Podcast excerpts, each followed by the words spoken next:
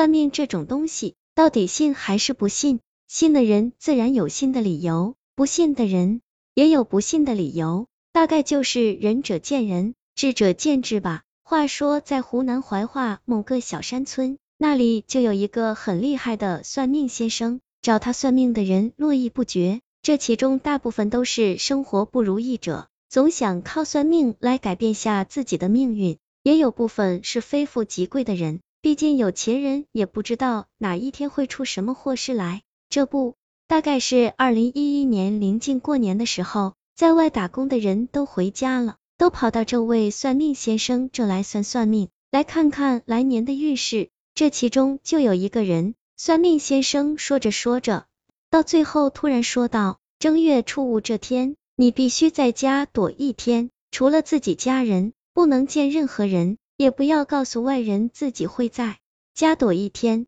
会有两个中年男子，而且这两个人都会提个一个黑色的手提袋，都是穿黑色的衣服，尽量回避一下。你说这说的神乎其神的，真的有这么厉害吗？连穿什么衣服，手里拿什么都能遇见，这也太邪乎了吧？这人寻思着，既然这样说，那只能这么办，躲就躲呗。可他始终不相信。要说正月初五有人来家里拜年，哪有可能躲着？毕竟正月拜年，亲戚朋友来来去去是正常的。至于穿的衣服，手里拿的东西都能算到，真有这么神奇吗？转眼就到了初四晚上，这家人寻思着明天怎么过。一，要么老婆和两个孩子去娘家待一天，娘家不远，就在隔壁村，也就几里地。男人在家，大门紧锁，手机关机。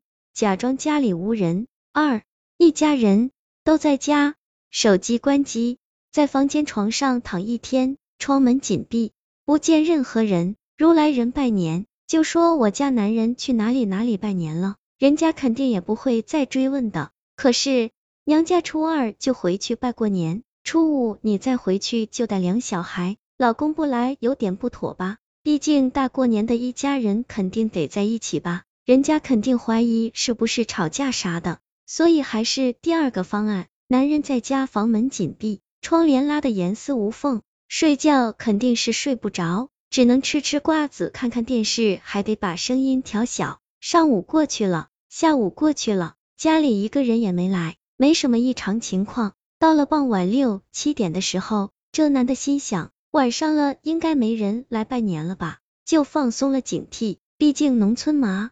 乡下农村，家家户户还是隔着点距离，有人来的话，肯定会打手电筒的。男主人公正好在家憋了一天，可以出房间透透气。说来也奇怪，大概也就他出来，在院子里伸伸腰、摆摆腿的功夫，真有两个中年男子不知道突然从哪里出现了，这可把这大男人的吓一跳，这下该如何是好了？那两个中年男子也被眼前一幕吓到了。连忙说：“你好，你好，我们是外地过来的，我们在找一个人，经人家指路才找到这里来的。虽然光线不是很强，但依稀看得出整整齐齐，黑色西装，黑色公文包。我了个天啊，莫不是那算命先生安排的来的吧？”三个人面面相觑，都不知道如何是好。那男的在想，既然是外地人找人找到这来了，天也黑了，大过年的。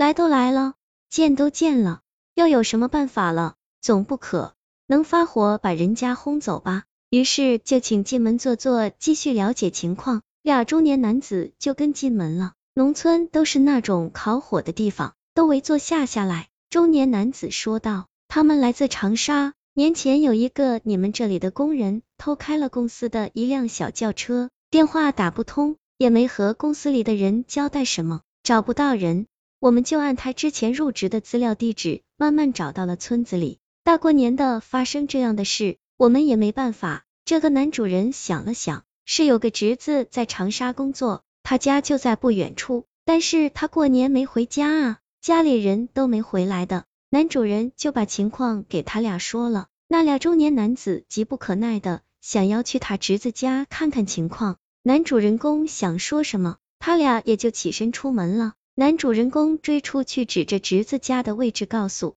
他们怎么走。其实也就几百米的距离，俩中年男子从进门到出门不到两分钟，男主人感觉这事情太突然了吧，正在那一愣一愣的，两个孩子和老婆感觉也吓得不轻，这都什么跟什么啊？于是赶紧把大门拴了，无人敢说话，大气都不敢出一口。这到底是发生了什么？不一会，都各自洗澡睡觉了。第二天天一亮，男主人公一个人就去侄子家看看到底啥情况，也没见什么人啊。昨天俩中年男子也不知所踪，立即打电话给他哥，电话无法接通，打给嫂子都是无法接通。这到底发生了什么？年前还通过电话啊，还说回来过年一起聚聚的。只是过年这段时间太忙没打电话，怎么突然就打不通了呢？几天之后，男主人公从镇上警察那里得到消息，年前侄子一家人从长沙回老家过年出了车祸，无法联系其家属。那两个公文包男子只不过是警察同志从省城来到乡下了解情况的，